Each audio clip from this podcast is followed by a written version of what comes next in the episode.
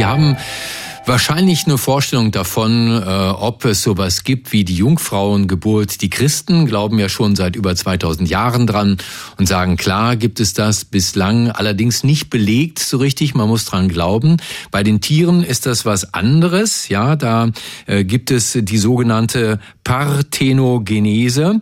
Das heißt also Zeugung, ohne dass ein Männchen dabei war, können Weibchen schwanger werden.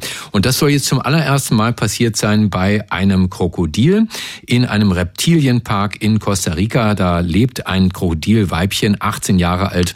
Das hat Eier gelegt, obwohl es seit 16 Jahren keinen Kontakt gehabt haben soll zu einem Männchen. Also Lady Crocodile, wie hast du das gemacht? Eine Studie hat versucht, das rauszufinden. Und wie diese Studie gearbeitet hat, das erklärt uns ein Forscher, der der Entdecker ist des Liebespfeils der zwittrigen Schnirkelschnecken und damit ein absoluter Experte sexloser Fortpflanzung. Radio 1. 1. Nur für Erwachsene. So sieht's aus. Ähm, und da muss ich natürlich den Jingle hier nochmal einspielen, weil das ist ja das Wichtigste, was dazu kommen muss. Und der geht so. Er ist Mitglied des Komitees des IG Nobelpreises für kuriose wissenschaftliche Forschungen, Vorsitzender der Deutschen Dracula-Gesellschaft und der bekannteste Kriminalbiologe der Welt. Dr. Marc Benecke, live auf Radio 1, die Profis. Einen äh, krokodiligen schönen guten Morgen wünsche ich dir, lieber Marc. Ja, plitsch, äh, lieber Stefan. Das, äh, der andere Jingle war auch schön. Ja, war auch schön, muss ich auch sagen. Ja, ja, ja. Ja, ja was ist das für eine Studie? Die, die Kollegen, die das und Kolleginnen, die das beobachtet haben in diesem Park in Costa Rica, den du schon erwähnt hast, die haben was Gutes gemacht, weil normalerweise, wenn irgendwelche Eier auftauchen und überhaupt nicht die Chance besteht, dass die ausgezüchtet werden können, werden die weggeworfen. Tatsächlich. Ähm, da äh, ist also mal jemand aufmerksam gewesen, hat das äh, zu dem, mit einem Kollegen zusammengearbeitet von Virginia Tech, also einer Universität, die ähm, auch sehr viel technische Sachen macht und auch gut mit Erbsubstanz arbeiten kann. Da kommen wir gleich zu. Und dann haben die erstmal bei 29 Grad die Eier ausgebrütet, da in diesem Park.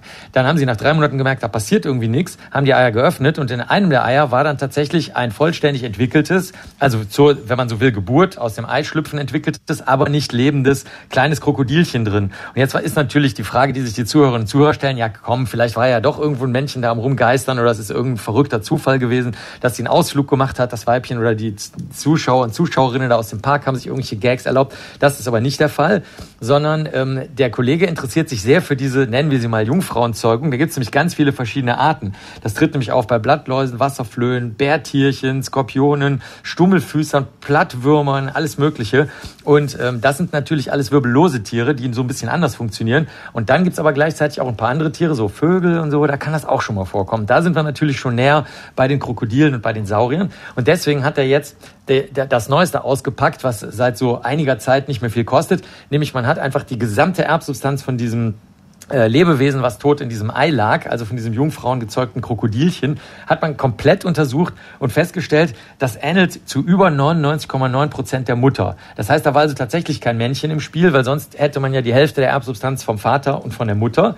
Und die Frage war jetzt, welche Sorte der Jungfrauenzeugung wurde hier verwendet? Da gibt es nämlich verschiedene Sorten. Und in dem Fall konnte man zeigen, durch die Anzahl, also durch die Verminderung der noch ungleichen Stellen im Erbgut, die man halt haben muss, ne, sonst würde würde man ja immer ganz genau wie die Eltern aussehen, ähm, dass das eine ganz besondere Form war. Nämlich zunächst mal wurde das, wenn wir zum Beispiel Spermien oder Eizellen als Menschen bilden, das wurde erstmal durchgeführt innerhalb der Zelle. Also die Erbsubstanz wurde so aufgeteilt in der Meiose. Ne? Und danach sind die aber wieder verschmolzen. Und dabei entstehen natürlich dann super gleichförmige Erbgute, sodass es auch kein großes Wunder ist, dass das fast immer schief geht. Bei den Truthähnen zum Beispiel, die das auch manchmal können, da ist es sogar so, dass nur drei Prozent der Jungfrauen gezeugten Eier überhaupt schlüpfen. Also das ist möglicherweise bei Wirbeltieren nicht wie bei den anderen Lebewesen, die ich vorhin genannt habe, bei den Würmern und Insekten und so, wo das eher was Normales sein kann, sondern hier in dem Fall ist es eher so, das scheint eine Notfallmaßnahme zu sein, wenn absolut nichts mehr funktioniert. Und bei den Krokodilen, du ahnst es schon,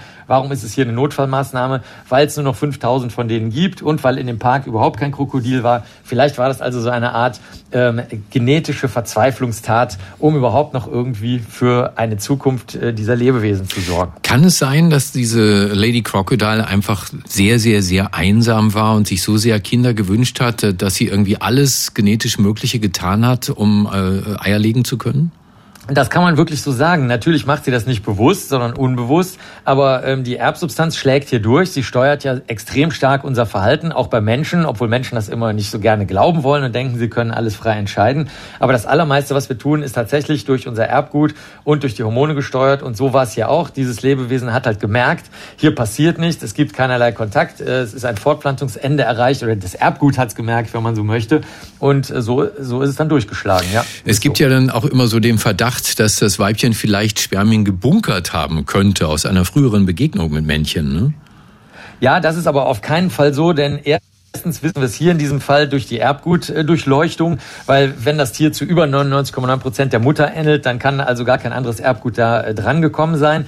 Und ähm, das Zweite ist in dem Fall auch, das ist ein öffentlicher Reptilienpark, da würde das auf jeden Fall auffallen, wenn da irgendwann mal ein anderes Männchen gewesen wäre und über so lang, also weil dann die Zuschauer wahrscheinlich erfreut oder in Panik oder fotografierend angetroffen worden wären. Hm. Und ähm, hinzu kommt, dass es nach so langer Zeit können die Spermien auch nicht mehr gespeichert werden. Es gibt zwar sehr lange Spermienspeicherung bei manchen Lebewesen, gewesen, aber nicht über einen so langen Zeitraum. Also das ist wirklich ein echter Fall von Jungfernzeugung. Ich habe jetzt so, so ein bisschen Wasser an den Augen. Das ist alles so sad, lieber Marc. ja, wirklich. Das war Dr. Marc Benecke live auf Radio 1. Die Profis.